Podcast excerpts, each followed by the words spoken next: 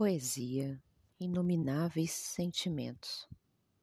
Abril de 2008 Inomináveis sentimentos, coisas sem nome próprio, substantivadas sem objetivos de ser, os nomes e as coisas.